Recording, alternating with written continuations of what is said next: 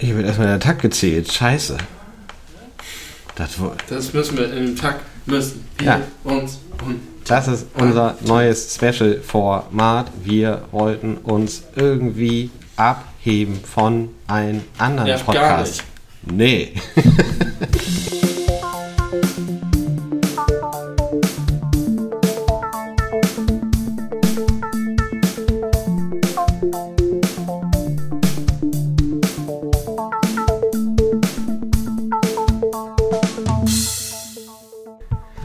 Hallo Süßis, die beleuchteten Brüder sind zurück. Äh, herzlich willkommen zu unserem Belebu-Podcast. Benny vor mir am Tisch. Hallo Tim. Hallo. Das ging jetzt ganz unvermittelt los für dich, oder? Ja, total. Ich habe mich gerade noch gefreut über die Welt, in der wir leben und plötzlich war die Folge da. Und jetzt freust du dich nicht mehr über die Welt, in der wir leben? Nee, es war eine akute Vorfreude und äh, ich war einfach, ich bin reingerumpelt jetzt in die Folge. Ja, aber äh, so ist das Leben manchmal. Es rumpelt. Und äh, heute ist der 23. Juni. Das ist äh, der Kontext, der damit geschaffen wurde, ist so wichtig wie vielleicht niemals zuvor, weil wir sehr weit in der Vergangenheit sind. Äh, wenn ihr diese Folge hört, ist, sind anderthalb Wochen schon wieder vergangen. Krass, du hast recht, weil die andere Folge gerade erst erschienen ist. Genau. Und das hängt damit zusammen, dass ich am Sonntag in den Urlaub fahre. In den wohlverdienten längeren Urlaub ja.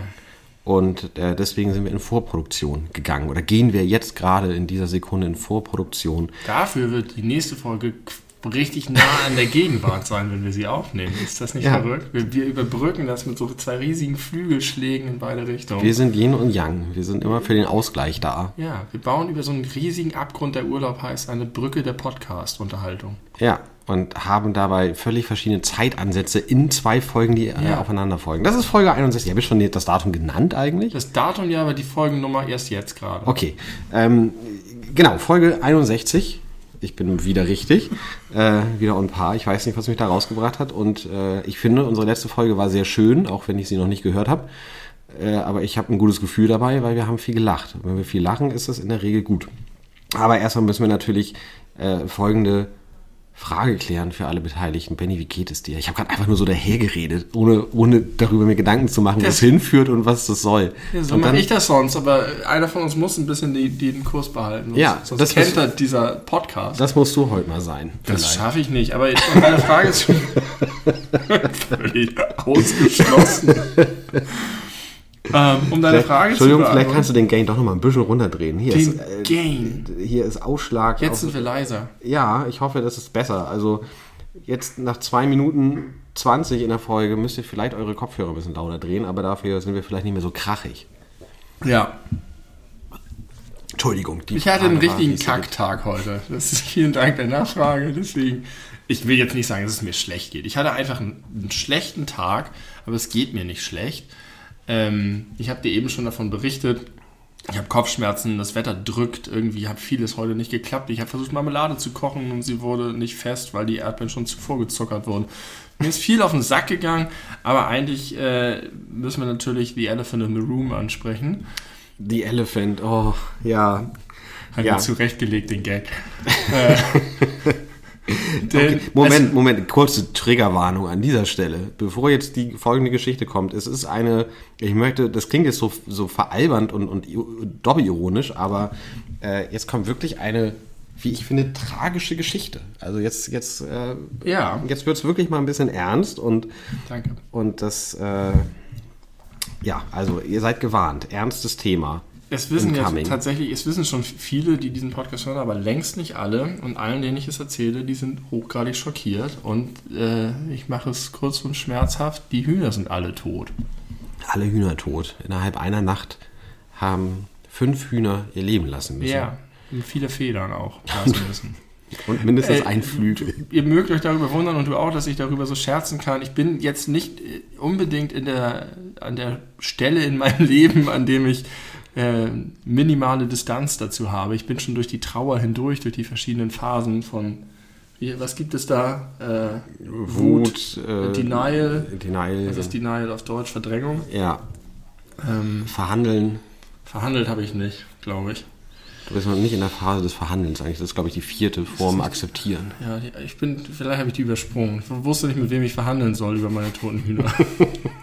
Du musst, glaube ich, Mit Gott äh, vielleicht. du musst mal ganz kurz äh, Erzählen, was sich zugetragen äh, was sich zugetragen hat vor ziemlich genau einer Woche. In der Nacht von Also- Mittwoch auf Donnerstag letzte Woche. Die puren Fakten vor der emotionalen Ebene sind, dass äh, wir ein ziemlich gutes, sicheres, sicheren Stall haben. Wir haben uns einen geilen Riegel dahin gebaut, den kann, weil es gibt tatsächlich wohl Tiere, die die so aufstemmen können. Ich habe ja vor einer Woche, bevor die Hühner gestorben sind, noch dieses Video gemacht, das man auf YouTube sich angucken kann. Ähm, wenn alle mal sehen wollen, wie die Hühner waren. Und wir haben noch in der letzten Folge über die Hühner gesprochen und als die veröffentlicht wurde, waren sie aber schon tot. Ja.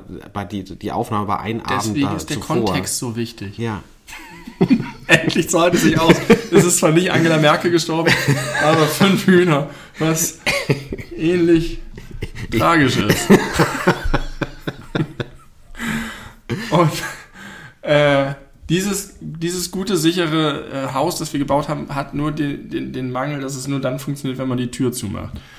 Und das haben wir gemacht Ist bei Häusern oft so. zuverlässig haben wir äh, diesen Hü- Und eigentlich muss man sich im Nachhinein darüber wundern, dass uns das so gut gelungen ist. Denn man vergisst das leider doch mal. Aber es war die totale Routine. Einer von uns beiden hat immer dran gedacht. Letztes Jahr ist es zwei, dreimal passiert, dass wir die Tür nicht zugemacht haben. Morgens bin ich hingelaufen, da kam mir Francesca fröhlich entgegen.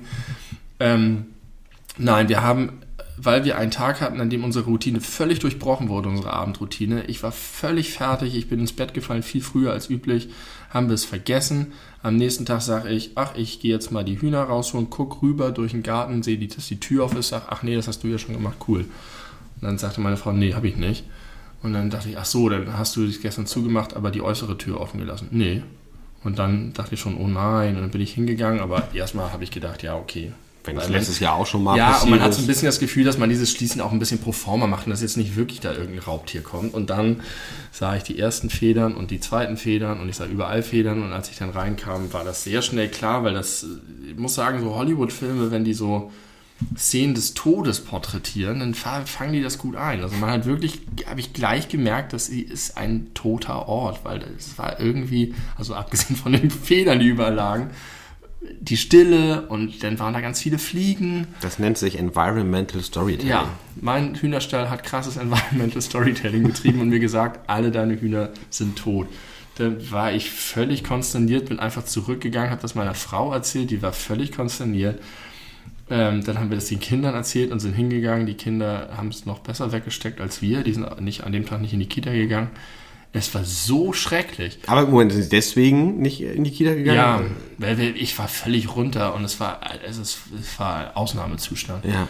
Und ähm, jetzt im Nachhinein mit ein bisschen Distanz, ich habe dann mit dem Verein gesprochen, mit Leuten, weil irgendwie wir auch überlegt haben, ob wir überhaupt neue wollen oder nicht.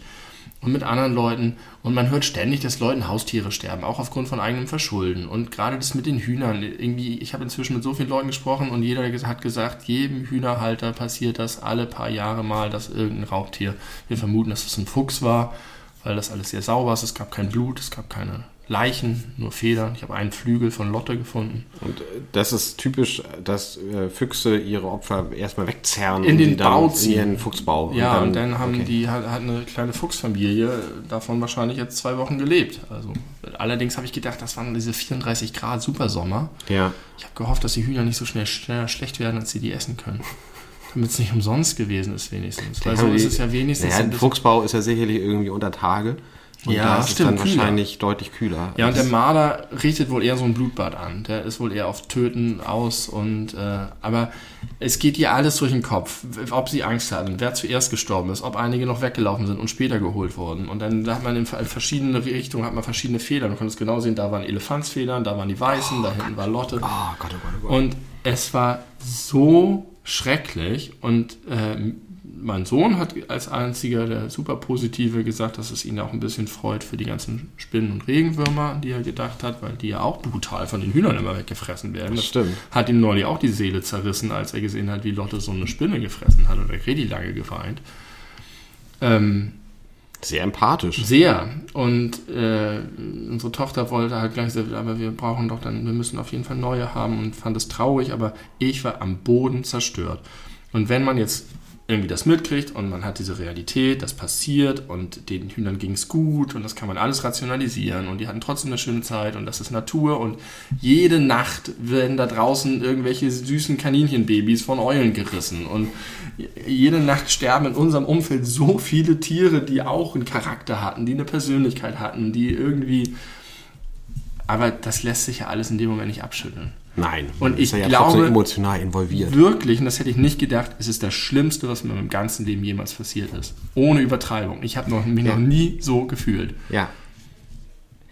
Das ist, äh, also, that's a lot to unpack there, würde John Oliver jetzt Ganz sagen. kurz noch, und zwar nicht nur wegen der Trauer, sondern wegen der Schuld. Ja, genau. Genau. Das ist ja das Krasse, womit du fertig werden Und musst. Ja, die Schuld würde ja auch trotzdem nicht so sehr funktionieren, wenn da nicht so eine emotionale Nähe Ja, äh, bestanden hätte. Das stimmt. Und jetzt, du hast ja. auch, wenn man, wenn man das so sagen kann, gesagt, dass es dir vor allem um die alten beiden Hühner äh, so emotional mehr leid tut, in Anführungszeichen, als Ja. die neuen drei. Einfach weil da noch nicht so dieser Bond aufgebaut war über die Zeit. Beides natürlich bei den Neuen auch, weil man gesehen hat, denen ging es gerade gut. Die waren Ja. angekommen, die hatten sich gerade auch ein bisschen an mich und die anderen gewöhnt Ja. und auch aneinander gewöhnt. Aber diese Tatsache, dass man, dass die, die Braunhühner so krass auf mich reagiert haben und immer, wenn wir irgendwo saßen draußen, die Nähe zu uns gesucht haben und sich zu uns hingelegt haben und irgendwie diese, diesen Geselligkeitsaspekt, meine Fresse, das war, das war schwer wegzustecken. Und Aber ich habe ganz viel richtig tolle, liebe Rückmeldungen von allen möglichen Leuten, die ja das auch, denn die, die Leute, die gerade dieses Video gesehen hatten oder die das bei uns auf dem Server verfolgt haben, ähm, ganz viel Anteilnahme. Und dann habe ich irgendwann auch gedacht, wenn irgendjemand anderen, den ich kenne, das Haustier stirbt, dann tut mir das leid für den, aber da habe ich niemals diese Ebene irgendwie im Kopf. Ah, geil, geile Rampe. Äh, erstens, mich hat es auch erstaunlich doll getroffen. Ich habe das ja auch von dir online gelesen äh, auf dem Discord-Server. Alle Hühner sind tot und ich habe das auch gerade offen gehabt, zufällig in dem Moment. Also ich habe es direkt gelesen und äh, war ja im Urlaub zu dem Zeitpunkt an der, an der Ostsee und dachte so, what? Warum? Und das, fühlte sich richtig so an, so, oh nein. Also es war mir schon relativ schnell klar, dass es irgendwie so eine Geschichte sein muss. Es werden nicht fünf Bushade gekommen sein oder Habichte, äh, dass irgendwie Ja. ein schlimmes Raubtier äh, gewütet hat. Und das hat mich wirklich noch eine ganze Weile beschäftigt. Und äh, ich habe aber gleichzeitig darüber nachgedacht, dass es total spannend ist, weil du bist ja ein Mensch, der nie mit Haustieren aufgewachsen ist. Bei euch zu Hause gab es keine Haustiere. Und bei mir zu Hause gab es immer Haustiere. Wir hatten immer eigentlich einen Hund mit kurzen Phasen dazwischen, wo nichts war. Aus irgendwelchen Grund hatten wir auch mal einen Wellensittich oder mehrfach Wellensittiche. Nicht sehr empfehlenswert. Äh, aber Hunde und Hunde können einem ja auch sehr ans Herz wachsen, gerade wenn man sie von klein auf kennt. Ja. Und das heißt, dass ich diese Verlusterfahrung, wie du jetzt gerade äh, mit den Hühnern hast, schon hatte, als ich, keine Ahnung, 10, 11 Jahre Ja. alt war, weil da irgendwie unser erster Familienhund Vreni in meinen Arm eingeschläfert wurde. Und das war ganz schlimm, eine ganz schlimme Verlusterfahrung. Ich habe mich aber gefragt, ob das so, und auch in Bezug auf, deinen, äh, auf deine Kinder, ob das eine vielleicht sehr wichtige Lektion ist, die man auch möglichst früh mal in seinem Leben durchmachen sollte, so aus äh, ja, Trauer, Ja. aus sich Trau mit Trauer umzugehen. Also, ja, ich glaube, es hilft, wobei ich nicht weiß, ob es mich weniger doll getroffen hätte, wenn ich schon vorher eine Erfahrung gemacht hätte. Aber trotzdem habe ich das Gefühl, dass es für meine Kinder eine gute Erfahrung war. Hast du denn das Gefühl, dass wenn jetzt äh, Haustiere in deinem Bekanntenkreis sterben würden, dass du dann da ein bisschen mehr Empathie mit äh, Ja, es kommt, glaube ich, als ein bisschen auf die Situation an. Also zum Beispiel bei Francesca und Elem tat mir das auch total leid und ich habe mich, aber es war nirgendwo nah an dem, was jetzt war. Ja. Und ich glaube, das lag nicht daran, dass es mehr waren oder dass es alle waren, sondern es lag daran, dass ich die verdammte Tür nicht zugemacht habe. Ja. Und dass ich das Gefühl habe, auch ich war irgendwie der Schutzpatron von diesen Hühnern. Und die haben mir irgendwie vertraut oder die haben sich sicher bei mir gefühlt. Und da war ihre sichere Zone. Ähm, ich habe tatsächlich am Anfang auch noch gedacht, am Anfang war ich mir sicher, okay, als ich die Feder gesagt habe, scheiße, das irgendwie ist ein, ist ein Huhn gestorben oder so, aber ich dachte, es sind auf jeden Fall nicht alle. Und dachte ich, oh Gott, jetzt, jetzt sind die aber traumatisiert und kommen, gehen nicht mehr in den Stall zurück. Und irgendwann habe ich gecheckt, da kommt keins mehr wieder. So. Ja. Und äh, Ja, ich habe tatsächlich auch noch länger rausgeguckt und geguckt, ob doch noch irgendwo so ein halb gerupftes Huhn um die Ecke kommt. Ganz lange habe ich auf Elefant gesetzt. ich habe tatsächlich, wenn es einer überlebt, dann, gesagt, dann der aller Hauding. Elefant macht das, der ist einfach abgehauen und führt jetzt irgendwo ein gutes Leben, drei Gärten weiter bestimmt. Ähm, vielleicht ist es so, also wenn, wenn sowas zusammenkommt, also wenn jetzt irgendein Tier an Altersschwäche stirbt oder so, ich glaube, wenn jetzt in zwei Jahren Lotte und Elefant gestorben wären, wäre das für mich, glaube ich, gar kein Problem gewesen. Da hätte ich einfach nur gedacht, toll, was die hier für ein schönes Leben hatten und gut, dass sie da waren. Ich habe mir schon gewünscht, dass ich irgendwie auch mitkriege, wie alt die werden und wie lange dieses. Also. Aber gut, am 17. Juli kriegen wir fünf neue Hühner, Ja, braune Hennen wieder aus Bodenhaltung, genauso wie die anderen auch. Ich dachte, die anderen waren aus Freilandhaltung. Die weißen waren aus Ah, ja. Freilandhaltung, die die braunen anderen? waren aus Bodenhaltung. Und ich habe nochmal richtig viel gelernt, weil ich das auch dieser Frau, die das vermittelt hat, äh, da habe ich es auch erzählt und die hat mir noch ganz viel erklärt, wie die das machen. Und ich hatte ja immer gesagt, dass das so 1500 Hühner in, einem, in einer Bodenhaltung sind. Und tatsächlich ist es so, dass, und dann ist der Hühnerblock auch gleich zu Ende, die Betriebe kriegen ein paar Cent pro Kopf von Schlachtereibetrieben. Ich hatte immer gedacht, die werden nicht geschlachtet. Werden sie eigentlich auch nicht, aber es gibt Schlachtereibetriebe, die sagen, ach Gott, nehmen wir diese Eierhennen halt auch und hauen die noch irgendwo in unsere Wurst mit rein. ähm, aber wir zahlen den Transport nicht und ihr kriegt dafür pro Kopf irgendwie 1,5 Cent oder was. Und wenn die dann die Betriebe das ausstallen, ist das für die ein Nullsummspiel. Die zahlen genauso viel für den Transport, wie sie zurückbekommen. Deswegen ist ihnen das egal und deswegen sagen diesem Verein auch, ob jetzt der Schlachtereibetrieb kommt oder ihr die abholt, ist mir egal, aber wenn, dann nehmt ihr alle. Und Okay. Deswegen können die eigentlich nur so mal 800 mal 1000, weil sie mehr nicht vermittelt bekommen. Habe ich auch am Rande erfahren, dass die Betriebe auch damit kalkulieren, wenn die jungen Hennen kommen, dass sie fast noch Küken sind, dann kriegen die eine Lieferung von 1500 quasi noch Küken und kalkulieren damit, dass 5% Transportschäden sind. Gott. Oh Gott, ist Trans den Transport so ekelhaft. organisieren, dass halt 5% dauernd hops gehen. Oder so schwer verletzt sind, dass sie dann aussortiert werden. Ähm, das ist alles ganz schlimm, aber was ich nicht wusste, ist, dass es auch einen Betrieb gibt in Schleswig-Holstein, der 100.000 Hennen hat. Und diese 100.000 Hennen, das sind die Stories, die ich immer gehört habe. Das ist wohl ein sehr kooperativer Bauer, der sagt, pass mal auf, wir haben hier so und so viele Blöcke und jede Nacht kommt ein Team und killt die oder holt die raus für den Weitertransport. Und da gibt es dann immer die, die weglaufen, die sich verstecken und so weiter. Und die werden am nächsten Morgen aus diesen Leichenhallen quasi rausgezogen von dem Verein. Und da kriegen wir jetzt welche, weil sie da irgendwie die ganze Woche in jedem Stall immer einen weitermachen. Aber 100.000 Hände in einem Betrieb. Wahnsinn. Alter.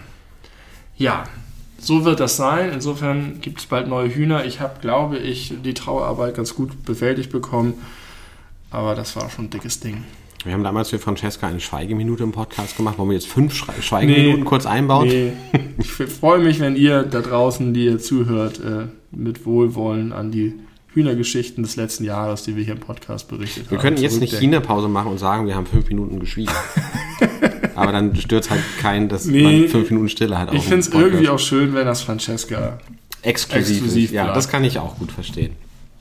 Ja, äh, Rest in Pieces muss man in dem Fall, glaube ich, tatsächlich sagen. äh, ihr armen Hühner, ich habe euch noch äh, ungefähr 24 Stunden oder 36 Stunden vorher gesehen und mich auch sehr daran erfreut, wie sich die Weißen jetzt gemacht haben. Man, das war ein krasser Unterschied. Ich habe sie drei, vier, fünf Wochen nicht gesehen. Fünf, vier, keine Ahnung. Ähm, und das war wirklich schon ein sehr, sehr, sehr großer äh, Unterschied. Man hat richtig gesehen, wie sie aufblühten und gedeihten. Ja. Hast du, äh, haben wir im letzten Podcast dieses Video schon erwähnt? Ja, Okay, haben wir. das ist gut. Ja, damit können wir die Hühner verlassen. Und ich werde dann die neuen Namen präsentieren. Ich finde, jetzt können auch ist. langsam mal unsere Zuhörer mal wenigstens mal einen Namen bestimmen. Bei 5, 9? Bei 5, 9. Ja, aber wie machen wir das? Wer den besten einreicht? Ja, zum Beispiel. Ja, schreibt es äh, irgendwo rein. Schreibt es irgendwo rein. Belu-Podcast bei Instagram oder ihr wisst, ihr wisst Bescheid, ihr, weiß, wie, ihr wisst, wie das geht. Wenn ihr einen guten Namen, wirklich guten Namen findet, dann ähm, okay. Okay, ihr habt es hier gehört. Ihr seid Zeuge, ich auch. Ähm, ja, ich weiß gar nicht, äh, ob man jetzt zu etwas leichterem übergehen sollte oder Ja. vielleicht auch weiter bei schweren Themen bleibt. Nee, ich finde, wir sollten zu was Leichterem übergehen, einfach auch weil wir serviceorientiert an die Zuschauer denken. Okay, dann möchte ich, dann möchte ich, äh, eine gute Art mit Trauer umzugehen ist, sie in Wut umzumünzen. das äh, habe ich wirklich schon mehrfach festgestellt in meinem Leben. Traurig sein ist kräftezehrend und wütend sein kann Kräfte, kann Kräfte freisetzen und man kann sich befreien. Und ich möchte jetzt einmal ganz kurz sagen, dass ich eine der überbewertesten Dinge der Welt finde, der Strand. Alle Leute lieben den Strand. Es gibt, man, und man wird komisch angeguckt, wenn man gegen den Strand wettert. Aber der Strand hat sehr viele Nachteile. Erstmal ist Sand scheiße. Sand hat wenig positive Eigenschaften und sehr viele negative Eigenschaften. Es sind ganz viele kleine Steine, die du noch Tage mit dir rumträgst. Alle Klamotten, die du dabei hattest, Schuhe, Rucksäcke, hast du noch ein halbes Jahr später irgendwo Sand, wenn du da reingreifst. Plötzlich unter den Fingernagel im Dezember. Da willst du doch nichts mit, mit Sandstrand zu tun haben. Dann wirst du noch irgendwie daran erinnert, dass mal das Wetter geil war. Jetzt würde dir ein Sandfreund sagen, das ist die wunderschöne Erinnerung, die du mit dir trägst. Nee, du wirst konstant an die schöne Zeit am Strand Aber auch in Momenten, wo ich es nicht will. Das Wetter ist scheiße, da will ich nicht daran zurückdenken, wie schön es mal war. Fahrradurlaub wäre da sicher anders. Das kann ich mir vorstellen. Der hat sehr viele Strandthemen, äh, Strandthemenbezogene Songs gemacht in seinem Leben. Zum Beispiel die aktuelle Single Ich am Strand. Naja, ich am Strand äh, bin häufig nicht so gut gelaunt wegen, äh, wegen des Sandes, der überall äh, kleben bleibt, wenn man nass ist. Dann ist es so, dass der heiß wird, wenn da richtig lange die Sonne raufballert, dass man sich kaum barfuß da bewegen kann. Es ist sowieso anstrengend im Sand zu laufen. Super. Hast du mal Beachvolleyball gespielt? ja, na klar. Oder auch Beach äh. Das ist super, anstrengend. super anstrengend. Ich bin auch schon mal gejoggt am Strand. Das war der Hass. Das war nicht geil. Es sah schön aus, aber es fühlte sich nicht gut an. Das ist schlecht.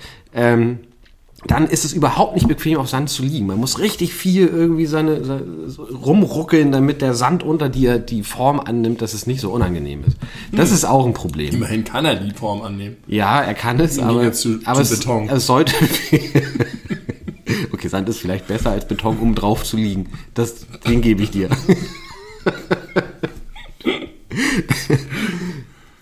so.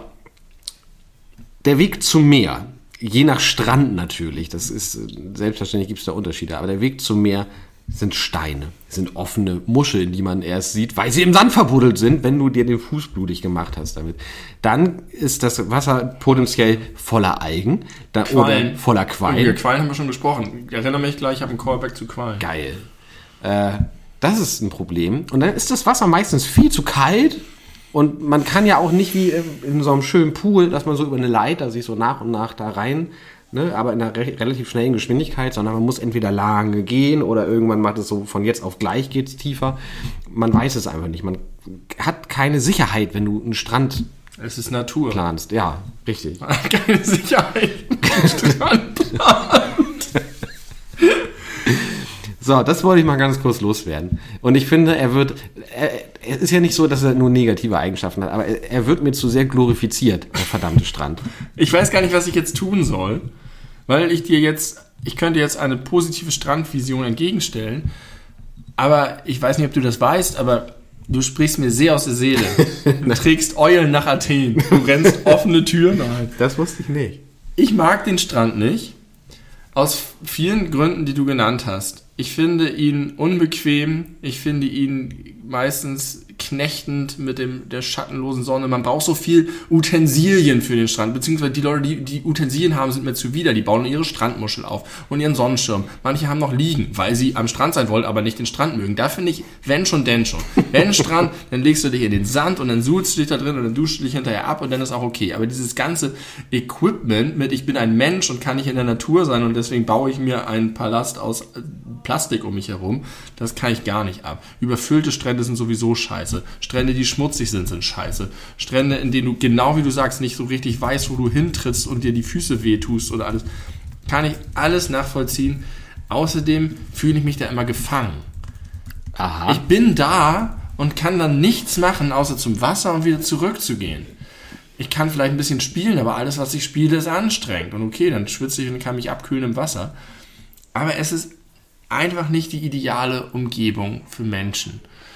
Trotzdem bin ich ein bisschen ambivalent, weil ich auch schöne Stranderfahrungen hatte und weil meine Frau eigentlich am liebsten direkt am Strand leben würde und sich niemals dort wegbewegen würde. Das ist auch ein dauernder Konflikt Knackpunkt bei uns im Urlaub. Es geht, gehen eigentlich nur Südurlaube bei uns.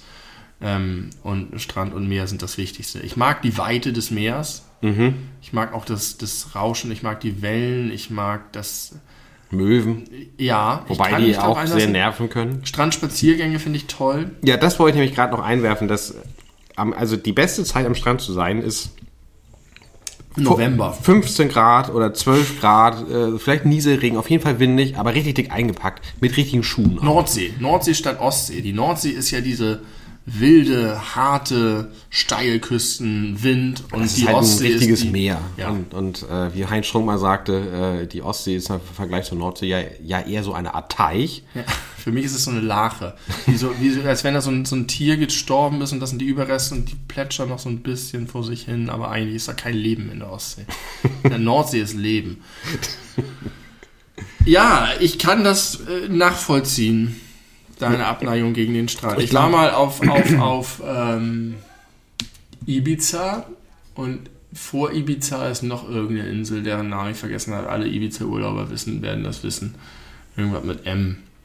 Da gibt es Menorca. keinen, vielleicht so eine kleine Insel. Menorca ist klein. Da gibt es keinen Schatten.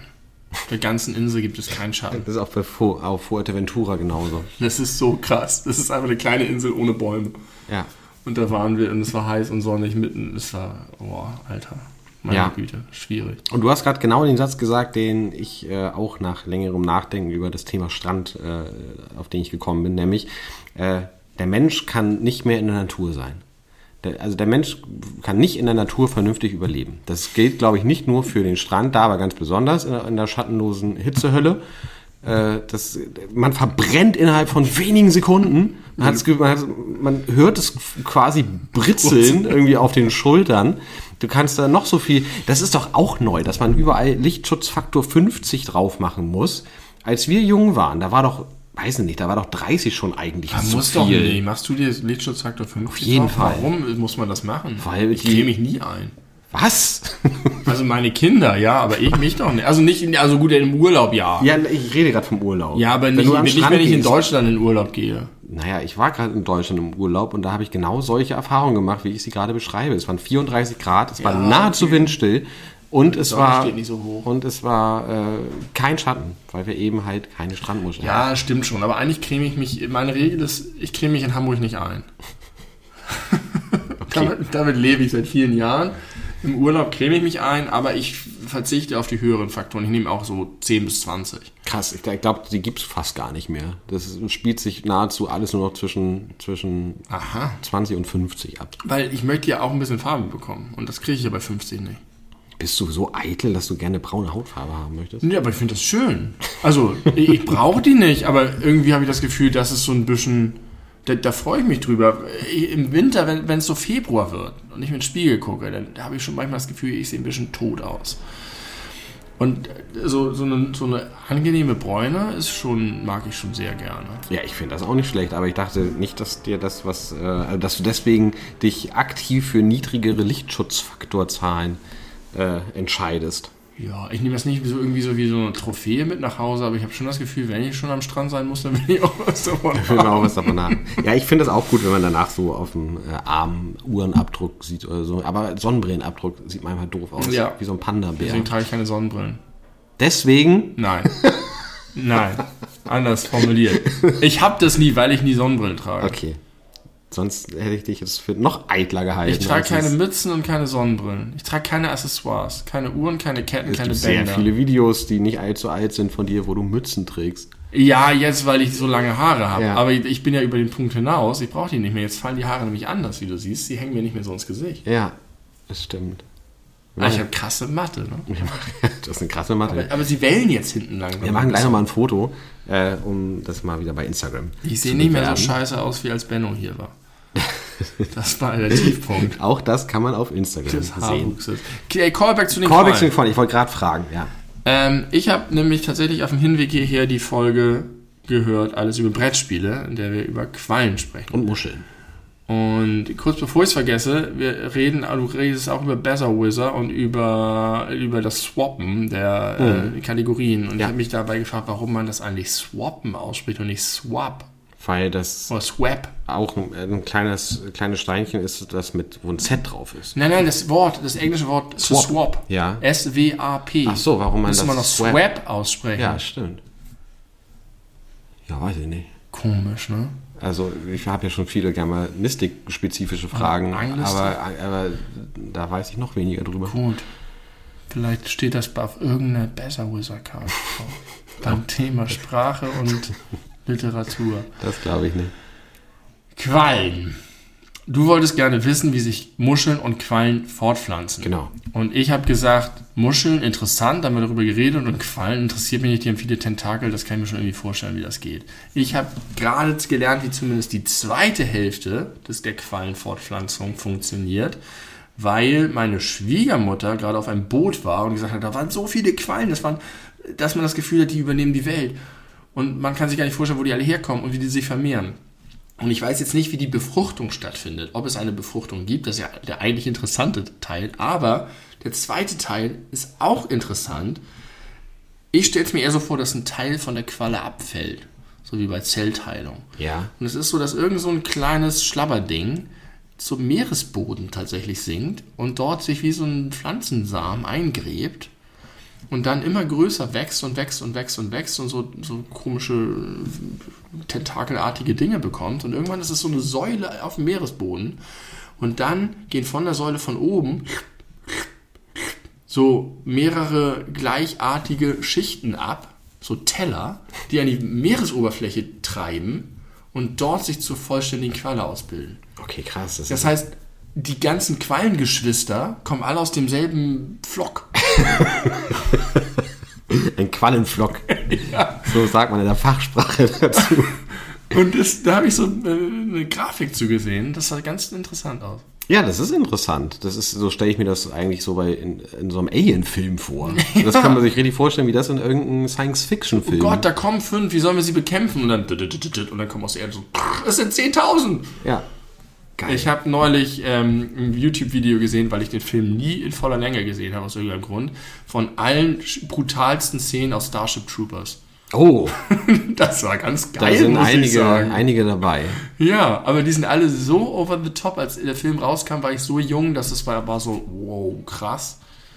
Aber es ist halt mehr Comedy als äh, irgendwas anderes. Ja, der ganze Film ist ja eigentlich mehr Ja. Satire Ja. als irgendwas anderes. Guter Film, Starship Troopers, kann man gucken. Gut, das waren die Qualen. Von 1997. Ähm, hast du noch was, was du gerade akut loswerden möchtest, was aktuell ist vielleicht? Na, ich dachte, vielleicht bleiben wir nicht so aktuell wegen der, des langen Zeitverzugs, weil wer weiß, wenn wir Ja, aber gerade drum, äh, also wir müssen jetzt zum Beispiel vielleicht nicht über die aktuelle Diskussion um die Regenbogenflagge und das Ungarnspiel sprechen. Ich hatte noch einigermaßen aktuell schon ein bisschen länger her, dass die Ehe von Gerhard Schröder ihn Geld kostet, weil er den, den Ex-Mann seiner Frau auszahlen muss, weil es irgendwie eine Ehrenverletzung war. Was? Ich hatte gehofft, du kannst mir, weil du ihm ja Nein. offensichtlich auf oder seiner Frau Ja. auf Instagram folgst.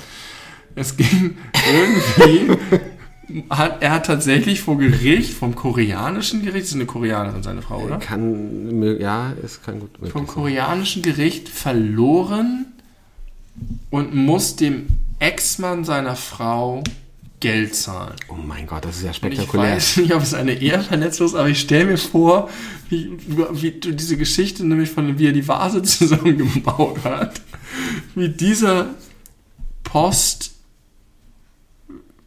Politik Gerhard Schröder, dieser alte Onkel, irgendwie vor Gericht sich darum beulen muss, ob er jetzt Geld zahlt, weil er, weil er eine Frau ausgespannt hat. War die vorher schon verheiratet? Offenbar. Und es gibt offenbar irgendwelche Regeln, gesetzliche, dass man das. Aber Ich das, hatte gehofft, es- dass du mir das erklären Nein, kannst. Ich leider habe nur die. Schlagzeile gesehen. Das ist ja fantastisch. Da werde ich auf jeden Fall in die Recherche noch gehen. Das reiche ich nach. Das, Ja. das finde ich sehr spannend. Gute Geschichte. Hoffentlich stimmt das. Hoffentlich ist es nicht so eine. Äh, ja. Ich hätte sonst ein etwas größeres Thema, deswegen frage ich, ob du noch irgendwas anderes hast, was du schnell loswerden möchtest. Äh, nö, ich glaube nicht. Ich habe mir überlegt, wenn wir eine, eine Rap-Crew machen würden. Wir beide? Wir beide und äh, ein Album veröffentlichen würden, dann Ja. wäre ich dafür, dass wir das nennen, der kategorische Pimperativ. Deal. Okay. Okay. Ja, ganz kurz. Jetzt kannst du gerne mal nochmal ein größeres Thema Wir bleiben bei der Musik. Es würde dich erfreuen, Tim. Ich möchte mit dir heute gerne über. Ich wollte eigentlich, dass du die Reaktion direkt live ins Mikrofon sagst. Deswegen passt es gar nicht, dass du jetzt aufgestanden bist, um uns zwei neue Biere zu holen. Aber ich begrüße das. Nee, nee, nee, hol mal erstmal die Biere. Ich überbrücke das noch weiter mit diesem Monolog, der angesetzt ist und zu einem Punkt kommen muss. Wir haben vorhin schon einen geilen Beat mit dem Metronom und unsere Stimmen gelegt und ich fühle mich gerade, ich glaube, ich bin schon im Album der kategorische Pimperativ gerade. ich bin einfach schon voll angezündet, wie die angezündete Kellnerin, die wir letzte Woche, vor zwei Wochen kennengelernt haben und die Tim so viel Freude bereitet hat. Da wird das erste Bier geöffnet, gleich wird das zweite Bier geöffnet und es wird dazu führen, dass wir ein Anstoßen. Anstoß erleben, wie wir ihn noch nie erlebt haben. Aber um 21 Uhr kommt der nächste, dann spielt Deutschland gegen Ungarn. Das ist das erste Fußballspiel übrigens, das ich sehe seit der Erfindung des Horizonts. Okay, ich bin dabei und äh, bereit, meine direkte Reaktion zu präsentieren. Ich möchte gerne mit dir über Billie Eilish sprechen. Oh ja, sehr gerne. Und bevor ich zu einem kleineren Monolog ansetze, ähm, möchte ich, dass du kurz ein bisschen neutral den drei ZuhörerInnen, die das nicht wissen, kurz sagst, wer Billie Eilish ist und warum Billie Eilish eine wichtige Person ist. Billie Eilish ist vor einigen Jahren äh, mit einem Internet-Hit durchgestartet, mit dem äh, mit der Hit-Single Ocean Eyes. Damals war sie irgendwie 13, als sie den Song geschrieben hat mit ihrem Bruder zusammen und 14, als das Video veröffentlicht wurde. Äh, und das ist ein, ich weiß nicht, ob das sogar noch MySpace war, wahrscheinlich nicht. Vor fünf Jahren wird es nicht mehr MySpace gewesen sein. Ne? Äh, jedenfalls ist der äh, mega krass durch die Decke gegangen und es hat sich herausgestellt, dass die äh, junge Billie Eilish, was nur zwei ihrer Vornamen sind im Übrigen, Das Eilish hatte ich für ein geiler Vorname. sie hat noch einen dritten Pirate. Ich weiß, was Das habe ich schon mal erzählt. Warum hat sie sich nicht Billie Pirate genannt? Frag Weil sie Eilish noch zur Verfügung ja, hatte. Eilish Pirate. Eilish. die Möglichkeiten sind endlos nahezu. ähm, also es hat sich herausgestellt, dass äh, die ein wirklich krasses Songwriting-Talent hat im Zusammenspiel mit ihrem Bruder und hat dann äh, vor drei Jahren, glaube ich mittlerweile, äh, nee, vor zwei Jahren, äh, das ist wirklich die sehr verkürzte Form, äh, das Album When, When We All Go, nee, When We Go, nee, wie heißt das? When we fall asleep, where do we go? Ja, genau. Äh, veröffentlicht, wo Bad Guy drauf war. Und Bad Guy war natürlich der absolute Banger vor zwei Jahren in allen Freibädern Europas und der Welt generell. Und die anderen Hit-Singles, All the Good Girls Go to Hell und Genau, You Should See Me in a Crown äh, war auch dabei. Vorher hatte sie auch noch andere äh, große Erfolge schon vorzuweisen in sehr jungen Jahren, aber im Grunde alles, was sie angefasst hat, war Gold. Und äh, sie fällt äh, neben ihrer wirklich erstaunlich hochklassik, nee, äh, wirklich sehr guten Musik. Also das ist jetzt einfach nicht so ein, so ein ich sag mal, von irgendeiner Plattenfirma gepampertes Mäuschen, was alles fremdbestimmt nach außen tragen muss und deswegen ist es nur so Massenware, sondern es ist wirklich sehr hochklassig. Klass, ich krieg das Wort nicht hin. Hochklassig? Hochklassig. Hochklassig? Nicht Klassik. Klassisch. Mit G hinten. Hochklassig? Gustav. Hochklassik. Hochklassig. Na gut. Oder kannst du auch hamburgisch hochklassig sagen. Hochklassig. Alles sehr hochklassig bei der. Entschuldigung. Ich war nicht darauf vorbereitet, ein, ein Exerp über Billie Eilish zu halten. Äh, sie ist aber einfach äh, auch noch eine absolute Ikone der, der jung heranwachsenden Mädchen und jungen Frauen geworden, weil sie sehr doll sich äh, für bestimmte Themen einsetzt, äh, zum Beispiel Selbstbestimmung ist überhaupt das Allerwichtigste und lass dir niemals von irgendjemand sagen, wie du auszusehen hast und was du machen sollst und was du mögen sollst, sondern mach dein Ding und sei gut zu allen anderen, hat sich sehr früh immer schon sehr politisch geäußert, hat äh, ihre Fans beschimpft, bei, als es bei Black Lives Matter äh, von vielen Leuten auch ihrer Fans hieß, aber All Lives Matter, wo sie einfach gesagt hat, fuck you, you don't get it at all. Hat gerade selber einen kleinen Rassist Rassismus-Shitstorm erlebt, den Homophobie, sie aber wieder, oder? Nee, Rassismus. Rassismus? Den sie aber souverän gekontert hat, weil sie irgendwelche Videos von ihr als 13-Jährige ja. aufgetaucht sind, wo sie äh, offenbar Ja, in einem ja. asiatischen Akzent was spricht und irgendein Schimpfwort benutzt, keine Ahnung. Hat sie sehr souverän gekontert. Ja, oder ist also- sehr souverän umgegangen. Ja, es ist eine sehr, sehr äh, beeindruckende junge Frau, die weiß, wo sie hin möchte, die aus einer, glaube ich, etwas weirden Familie kommt. Die ist auch immer bei allem dabei. Mutter, Vater, Bruder, Ehe, die sind ja auch musikalisch verbandelt. Aber bei jedem Interview sitzt die Mutter irgendwie mit hinter der Kamera und wird auch häufig damit angesprochen und so. Also das hat alles schon irgendwie auch einen weirden Ja. Touch, aber vielleicht Also- auch alles richtig so, wenn man in so jungen Jahren so erfolgreich Weiß wird. nicht. Das, was ich sage, möchte ich sowieso vor die Klammer stellen, dass ich natürlich nicht weiß, wie es am Ende wirklich ist. Du erzählst mir das, ich finde das auch plausibel und nachvollziehbar. Ich weiß am Ende nicht genau, wie die Verträge sind, was, wer daran Geld verdient und so weiter, aber ich nehme das erstmal so hin. Ähm, ich spreche das deswegen an, du hast mir irgendwann mal, hast du häufiger Billie Eilish erwähnt, vor einem Jahr schon oder länger, keine Ahnung. Und ich habe einfach gedacht, ja, das ist halt jetzt gerade irgendein aktuelles Ding. Ich bin nicht mehr im Puls der Zeit, ich bin Mitte 30, ich bin ein alter weißer Mann, ich weiß nichts mehr. äh, irgend, irgendein Popstar halt. Und sie ist offensichtlich jung und kann was, ist ja okay. Und dann habe ich mir das mal angehört und dann war es eher so bei mir, dass ich dachte, oh cool, das ist ja interessant, das Phänomen. Das ist irgendwie, klingt es ein bisschen anders, es ist irgendwie, ähm, man kauft ja das ab, sie wirkt authentisch. Ähm, es ist künstlerisch irgendwie interessant, aber es ist jetzt erstmal nichts, was mit, was mit mir zu tun hat, sondern es ist eher so, ich gucke mir aus Interesse an, was ist ein Jugendphänomen gerade. Ja. Womit ich tatsächlich nicht gerechnet habe, ist, dass wenn ich mir wirklich mal das Album anhöre, dass das mich persönlich wahnsinnig anspricht. Schön. Und dass sie offensichtlich, das habe ich auch im Gespräch mit anderen Leuten rausgefahren, sehr viele verschiedene Generationen anspricht. Ich habe allerdings auch mit einem sehr alten weißen Mann gesprochen, der sich selber für sehr äh, eigentlich, und das eigentlich auch ist, sehr offen und alternativ und so, bei dem sich das runtergekocht hat zu, ja, aber die, die kann ja auch gar nicht verstehen, die kann ja überhaupt nicht singen, die kriegt das ja gar nicht transportiert. Ich meine, und was war die Basis, warum diese Person das dachte?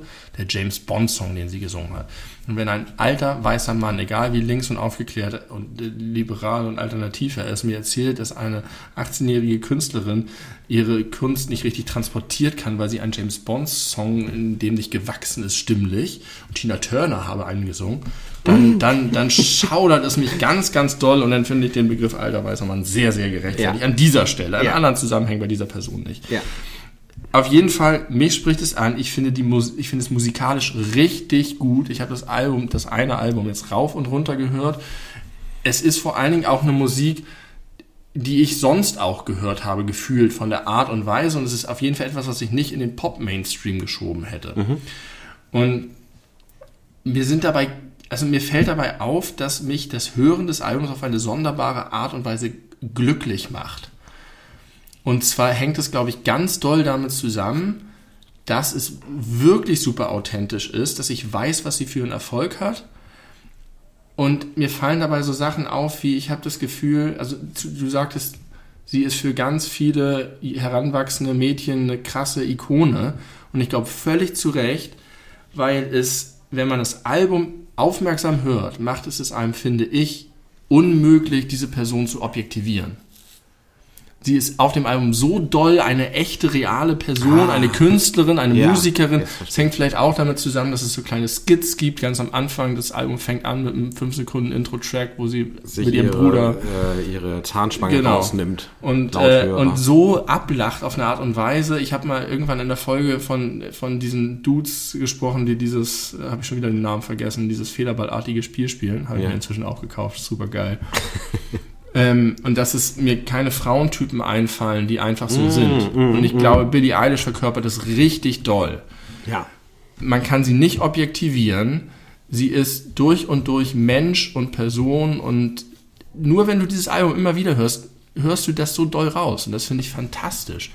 Und dann habe ich gedacht, was hast du denn eigentlich, denn das, was du sagst, sie tritt ein für, für Toleranz und für Wert und Selbstbestimmung, dass alle Frauenkünstlerinnen der letzten 30 Jahre sagen das in Interviews und sagen hier, aber das Problem ist, bei denen klafft halt auseinander, wie sie aussehen und was sie sind und was sie sagen. Und sie lebt es halt. Und sie lebt es mega doll.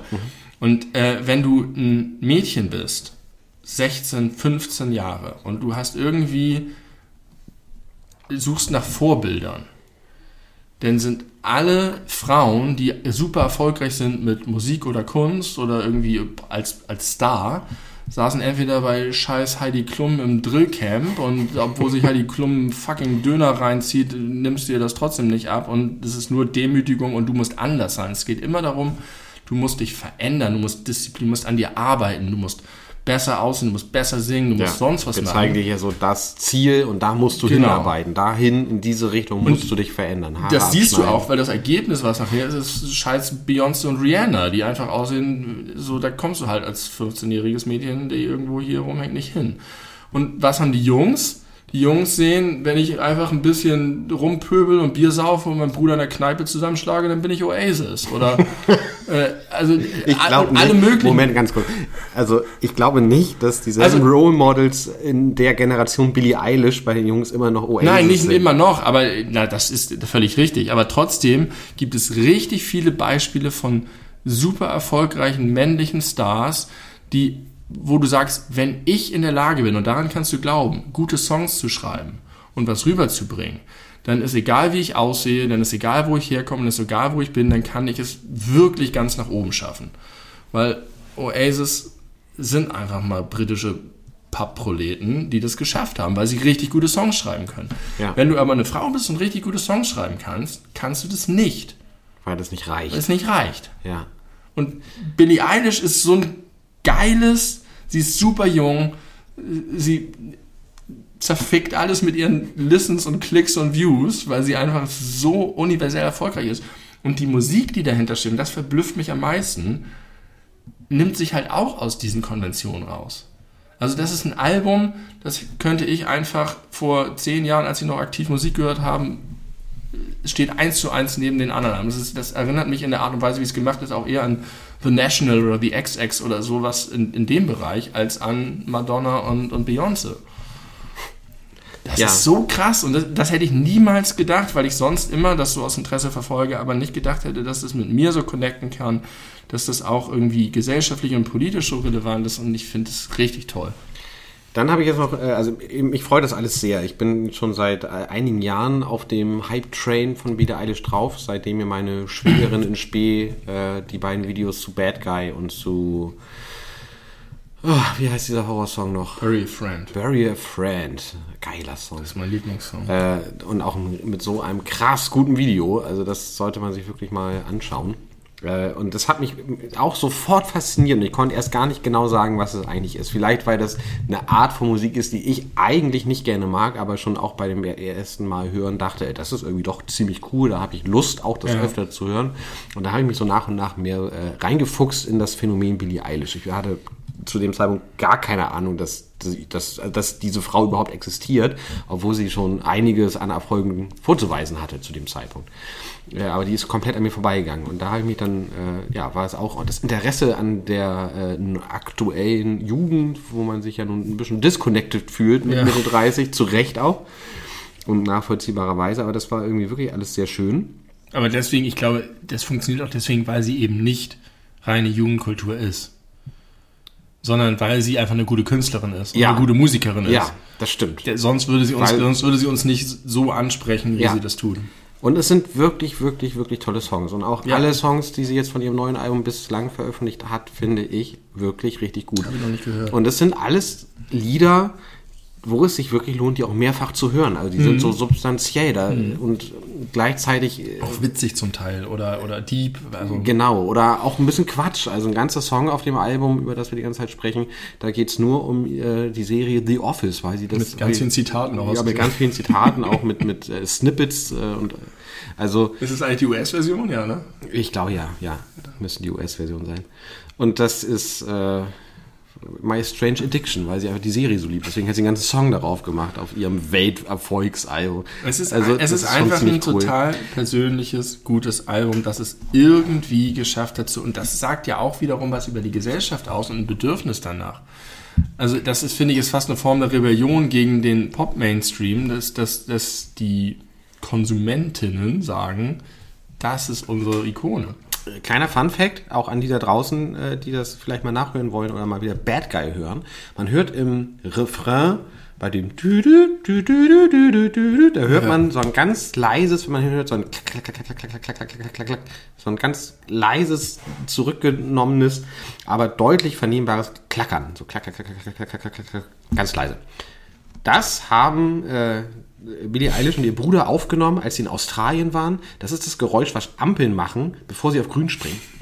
Und sie hat, hat das so gehört und fand das irgendwie wohl ganz witzig und dann haben das so aufgenommen und das in den Song mit eingebaut. Ja, die machen ganz, also es stimmt, man entdeckt bei jedem Hören neue Sachen in den Songs. Ähm, die sind ganz viel, vielseitig, viele Genres. Es ist ist, manche sind einfach gute Radio-Pop-Songs, manche sind vergrabene Balladen. Es ist manche oder vieles bricht mit alten Hörgewohnheiten auch. Ja, nicht aber- immer dieselbe Songstruktur und Aber so. man kann sich also es ist trotzdem insofern gute Popmusik, als dass man sich super reinhören kann. Es ist nicht irgendwie krass verstörend oder so, sondern erstmal ist es vielleicht ein bisschen irritierend, weil ein bisschen Ja. die Melodie fehlt oder irgendwie, aber ja, das, ich dachte, dass, dass sich das freut, weil du ja auch derjenige bist, der mich damit bekannt gemacht hat, sonst wäre das tatsächlich wahrscheinlich an mir vorbeigerauscht.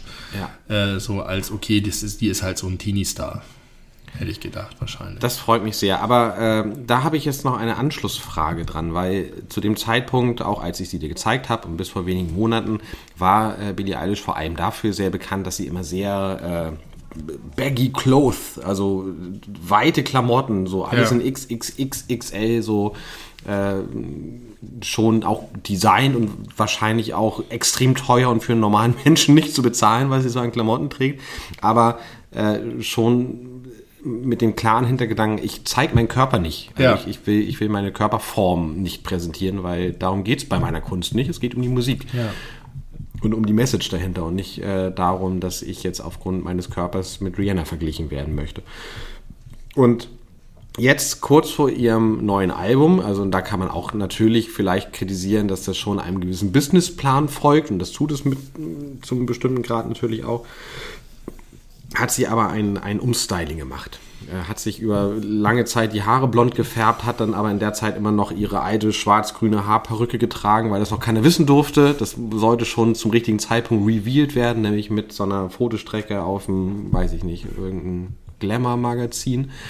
Und sie hat jetzt gerade äh, relativ frisch ein neue, eine neue Single veröffentlicht und da ist sie sehr sexy. Und zwar ganz betont und ganz bewusst sexy. Das ganze Video äh, spielt irgendwie in verschiedenen Räumen, wo sie mit äh, vielen, meist leicht bekleideten anderen jungen Frauen tanzt und albert und Spaß hat und sie selber auch primär irgendwie in Unterwäsche zu, se zu sehen ist. Also der, der komplette Bruch mit dem, was sie vorher äh, ausgestrahlt hat und wie sie sich auch gegeben hat, stilistisch.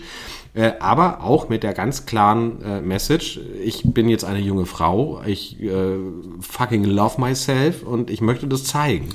Und das ist ja natürlich auch eine völlig valide Entscheidung, Ja. seinen Körper zu präsentieren, wenn man das denn möchte. Und sie hat quasi erst lange vorgelebt, man muss es nicht, wenn man es nicht möchte. Sie selbst ist jetzt aber an einem Punkt, wo sie es möchte. Frage, hast du das Gefühl, dass sie damit ein bisschen was von dem unterminiert, was sie vorher ausgestrahlt Ich habe es nicht gesehen, ich kann mir beides vorstellen. Ich kann mir sowohl, deswegen sagte ich am Anfang, ich muss das vor die Klammer setzen, weil ich nicht weiß, was wirklich ist. Manchmal kriegst du einfach ein, ein getuntes Projekt, äh, Produkt so hin, dass es authentisch wirkt, obwohl es gar nicht so authentisch ist. Und manchmal fängt etwas authentisch an und dann wird es doch. Äh, ich kann mir sowohl das vorstellen, dass sie einfach so viel Geld wert ist, dass das irgendwann auch bestimmten Logiken unterworfen ist. Und man weiß ja auch gar nicht, wie doll sie die vorher abgelehnt hat. Ob sie vorher einfach nur wirklich irgendein cooles Künstlermädel war, die irgendwie geile Sachen gemacht hat und das geschafft hat damit. Und am Ende aber sagt, ja, wenn ich damit richtig viel Kohle machen kann, dann mache ich gerne auch andere Sachen, ist mir wurscht. Oder ob sie bewusst ein Zeichen setzen will. Ich kann mir auch vorstellen, was du eben angedeutet hast, dass sie einfach bestimmte Dinge etabliert und gesetzt hat und gesagt, alles ist möglich, wenn es selbstbestimmt ist. Und dass sie dadurch jetzt auch glaubwürdig das machen kann und alles Ja. machen kann. Ja. Ähm, kann man natürlich trotzdem kritisieren, dass man sagt, wenn man so eine hohe Reichweite hat wie sie, ist denn nicht einfach so ein Video, haut er nicht in die Kerbe dessen, was ich eben so, aber da finde ich ihr, ihr, ihr Gedicht, Not My Responsibility, Mhm. einfach ein super Kommentar zu, in dem sie sagt, was bei dir los ist, was in deinem Kopf los ist, was deine Reaktion ist, wie du auf mich reagierst, ist nicht meins. Nicht meine Verantwortung. Und äh, damit finde ich, macht sie das eigentlich recht deutlich. Ob sie jetzt am Ende damit jetzt noch hier, da noch ein paar Millionen mehr mit reinnimmt, dass sie da irgendwelche geifernden Jungs mit an Bord holt. Keine Ahnung, da, weiß ich nicht. Das kann ich schwer beurteilen, aber ich finde, aus genau dem Grund kann man es auch nicht verurteilen. Erstmal höre ich dieses Album und finde es einfach fantastisch als Werk. Ja, das ist es. So, und das ist, finde ich, steht für sich erstmal. When we all fall asleep, where do we go? Ja, das, äh, ich glaube, das neue Album heißt wie auch die eine Single Your Power. Mhm. Bin ich nicht irre. Sag mal ganz kurz, und das ist vielleicht auch für die Leute, die es gar nicht interessiert, ein bisschen uninteressant. Ähm, Bad Guy. Ja. Ich habe bei allen Liedern nur sporadisch immer mal auf den Text geachtet. Ist das Lied, ist der Hintergrund des Liedes, dass es so aufgebaut ist, wie erstmal soll man denken, hey, du bist hier so der Typ und ich bin sexy für dich und ich mach das, aber es ist alles geil und so zwischen uns. Und der Twist ist dann, dass sie ein Guy ist. Nee, das habe ich so nicht verstanden. Ich glaube. Weil, weil die Strophen, finde ich, fangen nämlich genauso an und so fängt das Album an wie ein klassischer äh, ich bin das sexy Girl und du bist der taffe Typ und so und ich bin für dich da und äh, wir, wir sind irgendwie mega sexy zusammen. Und dann kommt I'm the bad guy, duh. Und dann ist einfach nur Quatsch und Spaß. und irgendwie ich, ist es einfach nur Fuck You und so, so ein blöde, alter, geiler Song, oder? Ich muss ganz ehrlich zugeben, ich habe mir da noch gar nicht okay, so ich lese mir mal den Text. Ich dachte, vielleicht hast du da was im Köcher, aber dann lass uns jetzt Nein, mal ich sag mal, also noch ganz kurz, die wesentlichen Textzeilen sind sicherlich irgendwie, äh, meine Mutter äh, liebt es, mein, meine Lieder mitzusingen. Wenn sie den Text von diesem Song hört, dann wird sie es nicht wollen. Ja. Äh, ich bin der ein, ein Type, ein Typ, äh, der dein Dad seduced, also ja. äh, verführt. Ja, und ich habe halt das Gefühl. Und in diesem dieser geile Part am Ende, der übrigens als erstes äh, geschrieben wurde. Der Rest kam erst danach. Ja. Äh, da sagt sie ja irgendwie, I like when you get mad. I, I guess you're pretty glad that you're alone. She said she's scared of me. I mean, I don't see, weil sie das, äh, weil sie das Parfüm trägt von dem Freund von der Frau, die, also sie ja, ist irgendwie einfach, und sie ist der Bad Guy. Sie ist einfach der Bad Guy. Ja, sie ist ein Typ, ein Mann. Bad Guy. Ja, das ist ein Twist. Ich glaube, das ist so. Das wäre nicht schlecht. Und der ganze, wenn du das, wenn du das rausnimmst, der Bad Guy, ist der ganze Song nämlich ein reiner, ähm, ich bin deine Sexpartnerin. Song. Ja, ja, stimmt. Und das passt nicht zum Rest des Albums und zu ihr. Und nicht zu ihr, ja, richtig. Und das, das Da, das sie so berühmt da reinhaut, ist, äh, passt da, finde ich, auch gut hin. Da, ja, das Okay, kleine literarische Analyse von Bad Guy. Von Bad Guy, ohne Na, dass wir, wir können nicht nur Annabelle Elsa. Wir können auch Billie Eilish. Mal gucken, was es da für Filter gibt. Ähm, Vielleicht können wir in das offizielle Billie Eilish Magazin damit. Ich habe eine, äh, ja, eine Sache, die daran anknüpft, weil äh, und auch gleichzeitig ein Callback ist, weil ja. wir haben vor vielen, vielen, vielen, vielen Folgen, äh, ich glaube ich, ich weiß nicht mehr genau in welchem Zusammenhang, äh, habe ich einen, einen, längeren Rant gehalten darüber, dass ich diese Bikini-Höschen von den, die gerade sehr modern sind ja. bei jungen Frauen, die eigentlich basically Tangas sind dass ich die irgendwie ablehnenswert finde. Too much. Also too, too much, not genau. enough. ja, not enough, genau. Und da habe ich jetzt, als ich jetzt äh, Strandurlaub teilweise gemacht habe, auch länger drüber nachgedacht und mich auch mit meiner Freundin darüber lange unterhalten. Und ich bin sehr uneins und sehr ambivalent mittlerweile, was das Thema angeht. Denn wir haben uns dann die Frage gestellt, wenn sich jetzt 30-jährige, jetzt einfach nur als Beispiel, 30-jährige Frauen äh, dazu entscheiden, sich oben ohne zu sonnen, weil ja. sie gerne eine nahtlose Bräune hätten, ist ja. es ja natürlich total okay. Ja. Das ist Selbstbestimmung. Und es sollte nicht verboten sein. Wer da Bock drauf hat, sollte das gerne tun. Wann und wo auch immer. Zumindest an allen Orten, wo es bei Männern genauso in Ordnung ist, oben ohne zu sein, sollten Frauen auch oben ohne sein dürfen.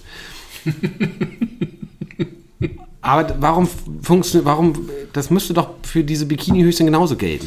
Ich glaube, mein persönliches Problem ist, dass ich da immer so unterstelle, dass das vielleicht als Druck von ja, außen genau. kommt, dass man das machen muss, gerade wenn man jung und ist oh. und Booty hat. man jung ist und Booty hat, bevor der Booty wegschmilzt durchs Alter. Äh, ja, da. Natürlich beides und es kommt, also es stört dich deswegen, weil es schon den Effekt gibt, dass Frauen Dinge tun, weil sie glauben, das tun zu müssen, weil das der Weg ist, wie sie Wert bekommen. Sie Aber glauben, zum Beispiel beim Oben ohne Sonne wird man ja niemals daran denken, dass es darum geht, oder Könnte man auch Könnte denken. man auch denken. Weil man denkt, äh, also naja, da ist es nicht so, nicht so ganz so, weil dass sie die nahtlose, warum wollen sie die nahtlose Bräune haben? Kann man jetzt sagen, wie du auch, ja, das sieht halt scheiße aus mit der Sonnenbrille, mit dem Abdruck. Und in dem Moment, wo du dich halt oben ohne sonst, damit du eine nahtlose Bräune bekommst, wirkt es erstmal nicht so, als ob du das machst, um irgendeine Sache hinterherzulaufen, außer einer Sache, die du nur für dich machst. Gerade weil man davon ausgehen kann, dass sie außerhalb des Strandes sich oben ohne nicht der Allgemeinheit ständig zeigen und präsentieren, sondern das ist was für sich oder vielleicht den Partner, die Partnerin. Deswegen äh, hat man das Gefühl, das ist eher Selbstbestimmung als das Höschen, was dafür da ist, dass es aufhält. Das ist sozusagen. Aber das- man unterstellt ja. Man stellt das, ja. Und es könnte ja auch einfach sein, dass ein absoluter Großteil einfach sagt, Richtig. ich habe. Bock, wie jetzt Billie Eilish in ihrem neuen Video, Ja. mein Body zu zeigen, weil ich fühle mich wohl und mag- möchte es gerne nach außen tragen. Und dann ist es doch in Ordnung. Kontext. Also, es ist immer Kontext und das ist bei ganz, das ist immer das Problem.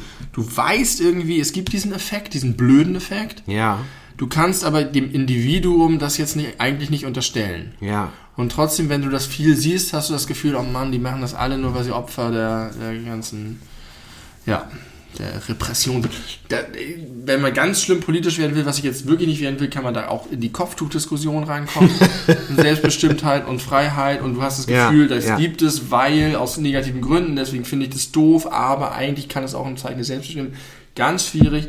Deswegen am Ende muss man nicht das enge Tanga tragen und das Kopftuch tragen bekämpfen, sondern die Ursachen bekämpfen dessen, was es schlecht machen. Also den Zwang zum Kopftuch oder den, den, äh, die ähm, Verlockung oder das, das, die Botschaft an junge Frauen, du kannst nur was werden, wenn du dich, deinen Körper möglichst äh, gut herstellst, dich veränderst, dich anders bist als. Das ist so krass. Das ist das, was ich vorhin meinte, mit Oasis und, und, und Rihanna. Den Mädchen wird gesagt, du musst dich verändern und den Jungs wird gesagt, du musst dir treu sein und du Ja. selbst sein. Du musst authentisch, sein. Ja. Und den Mädchen wird eigentlich auch gesagt, du musst geil. authentisch sein, aber es ist, nicht, es ist gelogen und jeder weiß es. Das ist nämlich auch eine Beobachtung, die ich am Strand gemacht habe oder in, in einer Beachbar gemacht habe. Männer können rumlaufen wie whatever they fuck they want. Das ist völlig egal. Die, die, also, das ist teilweise wirklich nicht schön, sich das anzugucken. Wenn die sich wohlfühlen, ist es ja alles gut. Äh, und es ist ja auch der richtige Weg, dass man so Ja, rumläuft, wie man auch immer möchte. ja, ja. Aber wenn man das dann vergleicht, wie, das ist der kleine Mario Bart-Teil hier in unserem kleinen Podcast, Du hast auch so ein Mario Bart farbenes T-Shirt an. orange. Ja. Das Gefühl, Mario Bart trägt immer orange. Ja, tut er, glaube ich. Oft. Ist das ein Ding? Oder Warum? früher. Will er auffallen? Auf jeden Fall äh, kräftige, kräftige Farben. Das ist, glaube ich, sein Ding. Oder Gelb auch. Mit witzigen Gelb. Sprüchen oder so ein kräftiges Blau habe ich auch vor Augen. Frauen hingegen, auch die, wo man so das Gefühl hat, okay, die sind jetzt auch vielleicht in einem Alter, wo das nicht mehr ganz so wichtig ist, geben sich immer trotzdem viel mehr Mühe. Nicht alle Nicht alle. zugegeben, aber wenn, fällt es auch gleich auf. Ja. Dann fällt es nicht so auf. Richtig. Bei mir ist es alles total. Ja, da sind wir okay. wieder in unserem feministischen Podcast. Irgendwann habe ich auch das Gefühl, überspannen wir vielleicht den Bogen, biedern wir uns an. Warum beschäftigt uns das so sehr? Wir könnten jetzt nochmal über die Vulva reden. Wenn du möchtest. Hast du irgendwie aktuell Ja, sehr. aktuelle Vulva-Themen Schon, schon seit Köcher? Ich habe diverse Vulven in meinem Köcher. Nein, da habe ich, schon- das habe ich schon lange vorgehabt, äh, weil ich eine Dokumentation gesehen habe. Über die Vulva. Über die Vulva.